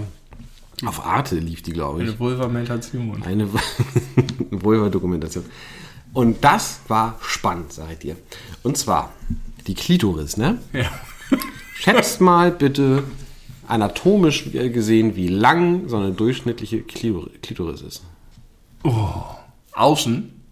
Insgesamt. Die, der komplette Klitoris. Länger als man denkt. Sag. Ja, länger als man Ja. denkt. Äh, so ungefähr 20 bis 22 Zentimeter. Ja. Die- Nicht aus. Nicht außen, nein, in der Regel nicht außen. Ähm, der absolute Großteil der Klitoris, also die, die sitzt im Grunde, also man, der Teil, den man sieht, das ist, stell dir, stell dir das vor, wie so ein kleines Köpfchen. Die Spitze des Eisbergs. Ja, und dann gibt es wie so zwei lange Beine, Ja. die, die auf dem Venushügel drauf sitzen. Und die gehen so links und rechts runter. Und das ganze Ding Sind ist, die zusammen addiert 22 Zentimeter? Ja, okay, ja. also jeweils 11. genau, ungefähr. Ja. Das finde ich ein bisschen geschummelt. Ja, das ist aber ja ein, ein Ach so, durchgehendes okay. Organ. Schon. geht nicht, okay, alles klar. Ne? Also ja, ja, okay. das sichtbare Teil ist halt in der Mitte ja. und dann halt so wie zwei Ja, okay, Beine. dann ist das, korrekt. Geht, das geht schon einmal ganz durch. Und überall ist das Ding innerviert wie Sau. Also ganz, ganz, ganz, Ja. ganz, ganz viele Nervenzellen. Auch ganz viele Enden, vorne wo die Klitoris endet. Äh, Aber eben nicht nur. aber eben nicht nur.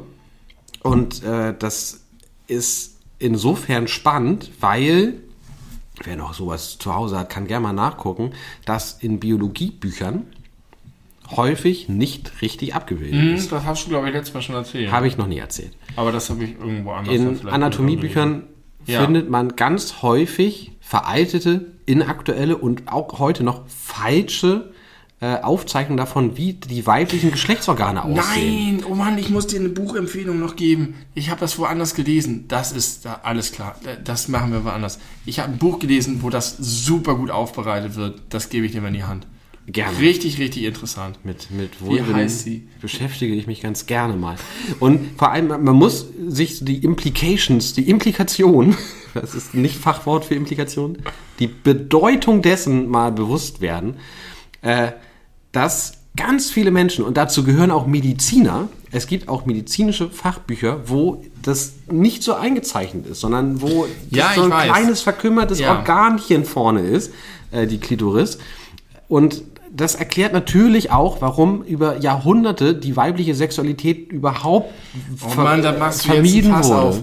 Ich, ich könnte darüber jetzt einen riesigen Vortrag halten, weil ich angefangen habe leider nur, ich muss das eigentlich nochmal weiterlesen, eine Graphic Novel zu lesen, die sich mit der gesamten Geschichte der Vulva und des weiblichen Geschlechts und so weiter beschäftigt und was Männer getan haben und so weiter. Es ist super interessant. Es ist sogar eine kleine Anekdote daraus kann ich erzählen, dass irgendwann mal für Aliens eine Kapsel gemacht wurde mit Informationen über die Menschheit, Ja. mit Sprachen und so weiter. Und, dabei gab es äh, unter anderem eine klassische Darstellung Musik und sowas ist Ja. dabei. von Mann und Frau. Ja. Und die wurden so strichmäßig dargestellt. Und bei, na nicht strichmäßig, ein bisschen elaborierter, aber jetzt nicht keine Fotos oder so. Und bei der Frau war in der ursprünglichen Darstellung im Schritt ein kleiner Spalt zu sehen. Ja. Und dann haben die Wissenschaftler gesagt, das können wir nicht machen. Die Aliens werden ja völlig, die drehen ja völlig durch. Wir müssen den Spalt wegmachen. Und dann hat diese Graphic Novel so schön vorgestellt, wie die Aliens diese Aufnahmen bekommen und sagen, was ist los mit denen? Wie machen die das? Dann denken die über uns, wie wir Ja. die gefallen. genau. Wie machen die das bloß? Ja. Aber haben die das geändert? Also Die ist- haben ist- das ist- geändert. ist das- Die haben den ist Spalt weggemacht. For Fact? Ist Für? Aliens haben sie den Spalt weggemacht. Das ist tatsächlich so passiert? sind die Männer in ihrem Gehirn. Ja. So kaputt, Ja. das muss man sich mal vorstellen. Dieses, ähm, äh, äh, ich, ich suche das raus, nächster Podcast äh, äh, gebe ich euch die Details darüber. Das ist eine hochgradig interessante Lektüre. Ich äh, würde jetzt wieder von meiner Frau Kloppe bekommen, weil die das gelesen hat, mir das sehr empfohlen hat. Ich ungefähr die ersten, das erste Zehntel gelesen habe, dann nicht weitergelesen habe und jetzt so tue, als wenn das Pflichtlektüre für jeden ist. Sorry dafür, aber es ist wirklich toll. Ich habe auch ganz viel erzählt bekommen. Yes, die Vulva, die wunderschöne Vulva. Die wunderschöne Vulva und äh, die ja, erschreckenden Auswirkungen dessen, dass das über Jahrhunderte, Jahrtausende äh, ja, entweder nicht richtig erforscht wurde oder das Wissen unterdrückt wurde, um einen Sexualtrieb der Frau irgendwie zu negieren. Aus welchen Gründen auch Und immer. auch dazu gibt es sehr interessante, aus welchen Gründen, warum das gemacht wurde. Ganz, hat viel mit der Kirche zu tun. ja, klar. hat viel natürlich. mit der, mit der, mit der Scham, mit Scham zu tun und ähm, auch mit der Überlegenheit der Frau. Das Frauen, Schöpfung ist ja in der Bibel sehr wichtig. Ja. Und wer schöpft direkt? Die Frau schöpft. Die Frau gebiert das Leben. Und das ist natürlich für Männer ein großes Problem, die sehr gläubig sind. Und äh, so wurde aus einem eigentlich total positiven, lebensbejahenden, vitalen Körper eine Scham und eine Blah, und damit kennen wir uns nicht aus und das wollen wir nicht und das muss weg. Das muss versteckt werden und verdeckt werden und das darf keine Lustempfindung geben und eine Frau, die Lust empfindet, ist eine Hexe und das ist alles schrecklich. Boah. Bis heute strahlt sich das durch. Ja, stimmt. Ja, das ist Ganz richtig. Toll. Ich sage ich sag die ganze Zeit, das wäre alles komplett äh, besser heutzutage. Ist es natürlich, also natürlich ist es besser, aber nicht weltweit und nicht überall. Und Wie viele Frauen sind kongruent mit ihrer Sexualität und wie viele Männer. Das ist. Ja, ich glaube, viele Männer sind auch nicht kongruent mit ja, ihrer Sexualität. Das hat dann aber andere Ursachen. Das hat dann auch fast viel mit Erwartungshaltungen, ja. die irgendwie an ja. die männliche Sexualität äh, gesetzt werden, gesellschaftlich und in Medien und Film und Fernsehen und Pornos. Film und Fernsehen. Äh, ja, auch da kriegt man ja immer vorgelebt, wie eine Mann-Frau-Beziehung abzulaufen hat. Und ja. wenn man sich aber dem nicht gewachsen fühlt oder nicht das Gefühl hat, dass das zu einem selber passt, dann kann das, glaube ich, sehr unglücklich okay. machen. Es stimmt, dass Männer genauso Opfer von äh, Rollenbildern und Erwartungshaltung sind, aber das Unrecht, das strukturell über Jahrhunderte Frauen angetan wird, ist ungleich größer. Ich wollte es auch tatsächlich nicht vergleichen. Ich wollte nur äh, sagen, äh, nee, das ja, ist nicht. Das äh, unterstelle ich dir auch nicht. Trotz dessen, das, das ist aber ja auch spannend, dass trotz dieses fucking 10.000 Jahre Patriarchat, was wir jetzt ja irgendwie bisher auf menschheitsgeschichtlich zurückblicken, immer noch nicht dafür, dazu geführt, dass wenigstens junge, heranwachsende Männer, zumindest in unserer westlichen äh, Gesellschaft, total frei und entspannt aufwachsen ja. können. Und, sondern auch die machen trotz ja, ja. dieser krassen Prägung äh, heftige Phasen durch und haben Probleme. Aber eigentlich ja meistens dann, wenn sie eben diesem Klischeebild nicht entsprechen. Das ist ja, ja, eigentlich das, was den meisten Struggle auslöst. Und so viele Männer flüchten sich auch in das Klischeebild, weil ja. das das ist, was sie verstehen und was ihnen halt ja. gibt, weil sie nicht wissen. Äh, lieber Tim, in weniger als einer Viertelstunde kommt unsere Pizza. Ja, wir haben eine Pizza was? vorbestellt. Wie kann das sein? Ihr habt eine Pizza? Wie kommt eine Pizza? Wie kann das sein? Ja, man kann sie vorbestellen. Wir sind derbe smarte Dudes. Also du, ich hätte niemals daran gedacht, dass das überhaupt eine Möglichkeit ist, obwohl es jedes Mal einem angeboten wird. Wann wollen sie bestellen? Ich denke mal, was ist das für eine Frage? Sofort! Jetzt. Ja. Aber heute haben wir davon Gebrauch gemacht. Korrekt. Warum? Weil EM-Spiel ist und alle Leute sich die Pizza reinschlabbern. Wollen wir noch mal ganz kurz richtig in die leichteste Quatschkram Gerne. Ein? Hast du was? Stimmt, aber ja, ja, aber mach mal. Ich, oder soll ich, ich habe nichts, nein. Ich Ach so, ja klar, ich habe eine These und zwar ja, eine These. Pass auf, ich habe es aufgeschrieben, das muss ich vorlesen. Mindestens 50 Prozent der Leute, die sagen, dass sie Helge Schneider gut finden, tun es gar nicht.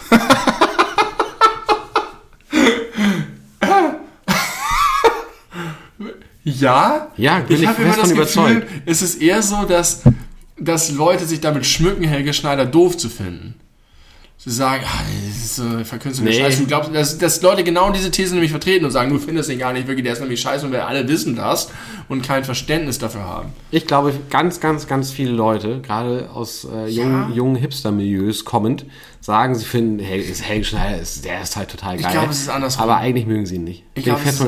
Ich glaube auch, weil es bei mir ein kleines bisschen so ist. Also ist, ja. Also ich, ich finde schon einige Sachen sehr gut von Helge Schneider, aber so ganz insgesamt, ich habe wirklich, ich hätte keinen Bock, mir ein Konzert von ihm anzugucken. Oh. Nicht mal, nicht mal oh, umsonst. Ich habe hab schon sehr viele Helge Schneider Konzerte ich gesehen. Ich habe noch kein einziges Ich saß als Zehnjähriger vor Lachen unterm Tisch im Schmitz-Tivoli, Luftlinie zehn Meter von ihm entfernt, weil ich nicht mehr konnte vor Lachen. ich war ein sonderbarer Zehnjähriger. du bist immer noch ein sonderbarer Zehnjähriger ich mag Helge Schneider sehr gerne. Ich finde auch nicht alles lustig, was er macht. Ist es auch nicht. Es ist auch nicht alles lustig. Sowohl die Sachen, die lustig sein sollen, als auch die Sachen, die er ist ja auch ein begnadeter Jazzmusiker tatsächlich, was die Leute auch immer sagen, ist immer, ja, ja, ja, ja toller Musiker. Haben aber selber gar keine Ahnung von Jazz, aber plappern das nach. Aber er kann wirklich einiges. Und zur Zeit, während äh, der Pandemie, hat er sich zu Hause eingekerkert und macht ein geiles Video nach dem nächsten aus seinem Zuhause-Studio und sein Zuhause sieht aus, das ist unfassbar. Wieso ist es so krass, krass, krass schwierig, zu trinken, ohne die Flasche oder das Glas zu berühren. Hä? Wie? Du hältst das Glas weg von deinem Mund und versuchst so zu schütten und dann zu trinken. Ja. Es ist unmöglich, es splattert. Du kriegst ah, nicht hin mit dem Schlucken. Also du möchtest mit, mit, der Hand darfst du das schon berühren. Ja, ja, Entschuldigung, mit dem Mund. Okay, danke schön.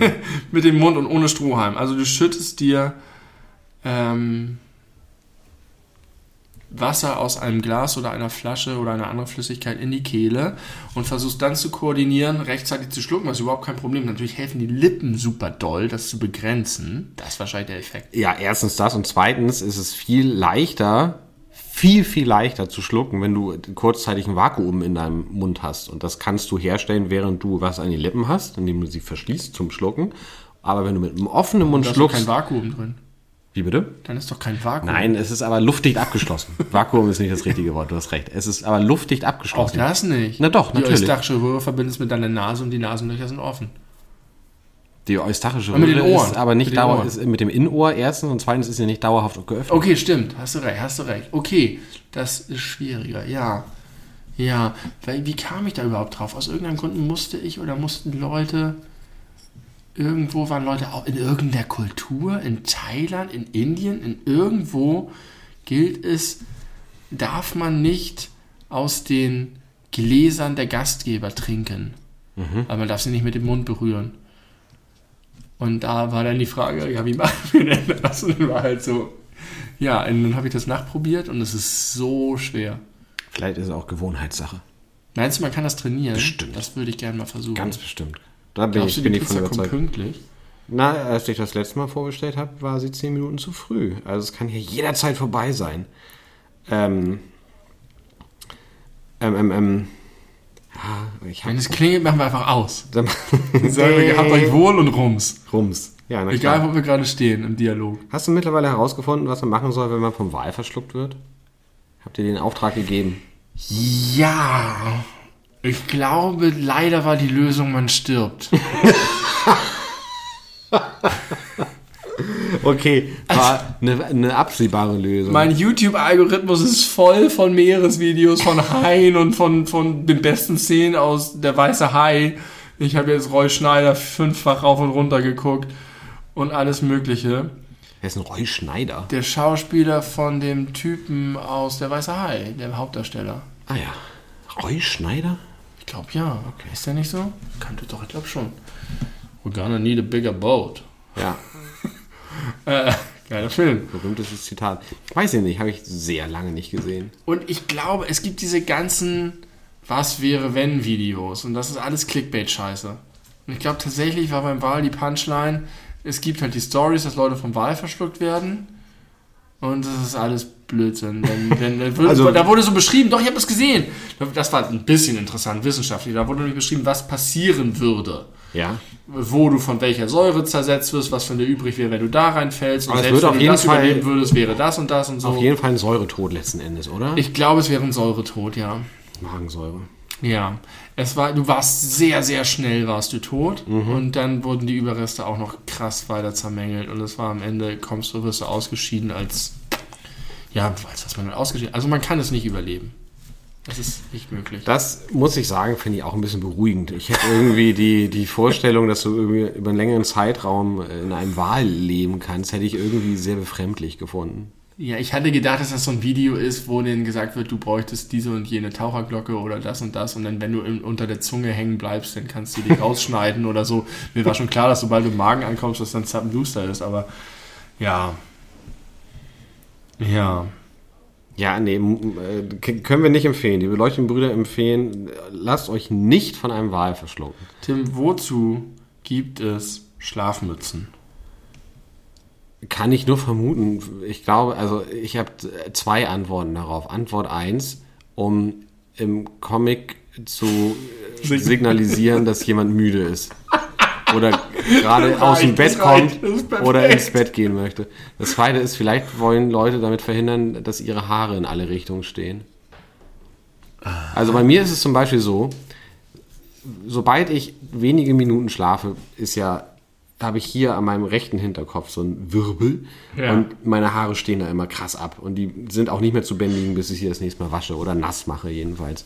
Äh, das wirklich fünf Minuten, auch wenn ich meinen Kopf auf, auf nur die, die linke Seite Ja. benutzt habe, steht rechts ab. Ja. Keine Ahnung, wie das passiert. Das hat was mit dem Schlafen und den Hormonen zu tun, schätze ich. Und äh, vielleicht wäre das könne verhindert, wenn ich abends zum Beispiel dusche und dann am nächsten Morgen nicht. Nee. Also erstens, deine, deine These wird dadurch Lügen gestraft, dass wann immer Leute lange eine Mütze getragen haben und sie absetzen. Ja. Sehen ihre Haare einfach, das, das ist das schlimmste Schlachtfeld überhaupt. Und zweitens, Wenn wenn, das so- so wäre, hm. dann wäre die Schlafmütze nicht ausgestorben. Dann würden heutzutage Menschen Schlafmützen oder Variationen dessen haben. Gab es denn jemals wirklich Schlafmützen ist die Frage. in der echten ich Welt? glaube schon. Ist das vielleicht. Also die Comic-These ist stark. Ja. Die ist sehr, sehr stark. Aber ich kann mir auch nicht vorstellen, dass jemand sagt, wenn es die, den Bezug in der Realität nicht gäbe, scheiße, wie können wir signalisieren, dass er geschlafen hat? Setzt ihm eine Mütze auf? das ist ja auch Quatsch. Aber das Das muss ja woher kommen. Callback zu 40 Folgen vorher oder so, äh, das Herz in der Tür, das äh, Ja. in der Toilettentür, ist doch vielleicht genau das gleiche Prinzip, dass man äh, auch da äh, live imitates Art. Nee. Ne? Nee, wo kommt, wo kommt die Art daher mit der Mütze, um zu schlafen? Und diese Zipfelmütze und Bommel dran. Ich glaube, es gab früher wirklich Schlafmützen und ich vielleicht aus Schutz vor Insekten, vor Kopfläusen. Auch die Tatsache, dass es äh, zu einem geflügelten? Wort geworden ist, äh, spricht auch Schlafmütze. dafür. Ja, du alte Schlafmütze. Ich nehme mir auch eine Schlafmütze. Mütze Schlaf. Ja, Kommt das auch von der Schlafmütze? Wir Schlafmützen. werden zunächst Das ist spannend. recherchieren über Schlafmützen gefällt mir gut, das ist ein gutes Thema. Das ist auf jeden Fall Untertitel der Folge. Alles über Billie Eilish und Schlafmützen.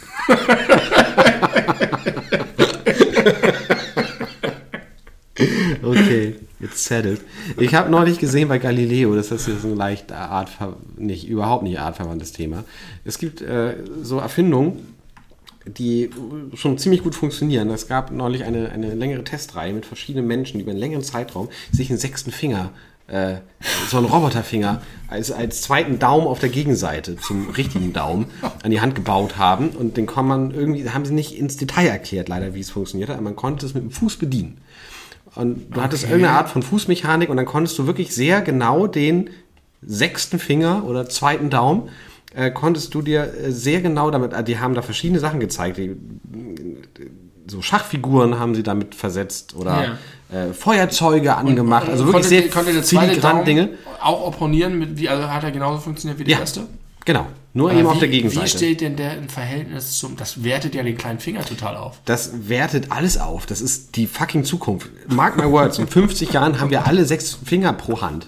Äh, aber halt technisch. Und dann muss wahrscheinlich auch nicht Okay. mit dem Fuß mehr machen, sondern mit Gehirnwellen oder so. Was Das kannst du machen, praktisch. damit was du ohne zweiten Daumen nicht machen kannst? Also, äh, die haben, Galileo typisch, hatten die zu diesem äh, Bericht eine Familie ausfindig gemacht, irgendwo in Kambodscha. Kambodscha. Kambodscha. oh Gott, oh Gott, oh Gott. Kambodscha, äh, wo die ganze Familie.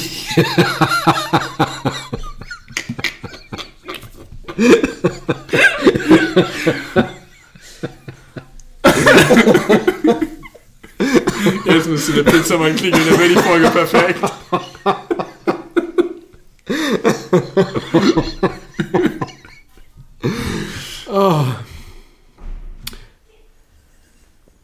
in der Nähe von Indien irgendwo, war eine Familie, da hatten alle Menschen sechs Finger von Geburt an.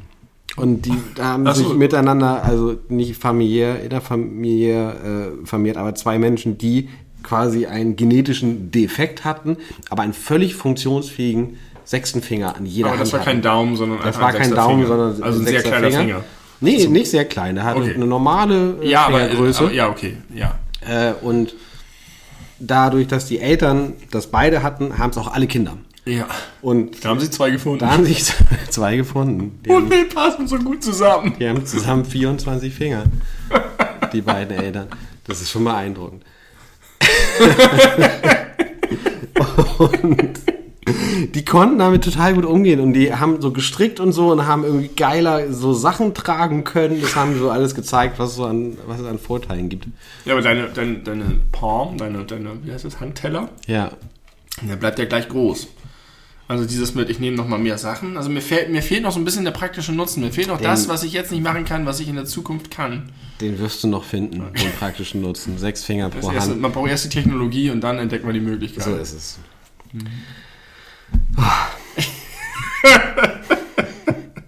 Ja, komisch. Ich meine, wir haben zufällig, mehr oder weniger, nicht zufällig, aber wir haben halt einfach fünf Finger und darauf ist alles ausgelegt, was es gibt auf der Welt. Alles, was produziert wird, alles ist auf fünf Finger ausgelegt. Ja, Handschuhe. Wir, wie, wie würde die Welt aussehen, wenn alle zwölf Finger hätten?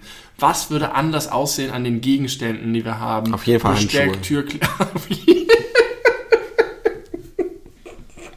Also da bin ich mir recht sicher. Safe. Und sonst alles ähnlich. Fanny, ich glaube, guck mal, es ist genau 20 Uhr. Ja. Gleich kann nun, kann, wird unsere Pizza kommen. Die Tagesschau hat gerade angefangen. Wir sind auf einer High Note. Wir sind auf einer High Note. Das ist ja All- Alle haben sich an meiner Dummheit erfreut. Das, Entschuldigung, ach Quatsch. Nein, nicht du, da draußen. Ah, ich weiß schon genau, was ich da für Nachrichten zu erwarten habe. Hit me, hit me with your Nachrichten. Ich wollte noch irgendwas von Alligator zitieren, das fällt mir jetzt auch nicht mehr ein. Äh, Wendy, schön, dass du dir Zeit genommen hast für diese Folge. Schön, dass sie, genau wie du dir gewünscht hast, am Ende in, in, ins, ins Alberne ja, zerfahren hat ist. geklappt. Alles wie gewünscht. Das ist, glaube ich, da hat man alles drin. Das ist wieder so eine Folge zum Vorzeigen. Ja. Und wenn sie du? auch noch alles über Billie Eilish Ich weiß heißt. nicht, vielleicht war zu viel Billie Eilish und zu viel Hühnertod Nee, wir drin. nennen sie ja so, ja, der Hühnertod, da könnte ein bisschen Downer, Ja, ganz- gerade ganz am Anfang, ne? Am Anfang. Also vielleicht schreibe ich das in den, in den Text, so für die Leute, die uns Haltet zum ersten Mal hören. Haltet durch oder skippt zu Minute 18, Wenn ihr, ja. wenn die Hühner beerdigt sind. Äh, genau, wir machen jetzt unsere, unsere Schweigeminute, nachdem die Folge aus ist. Was hältst du davon? So, machen wir auf jeden Fall. Machen wir auf jeden Fall. Äh, danke an dich, danke an die Zuhörer da draußen und gehabt euch wohl.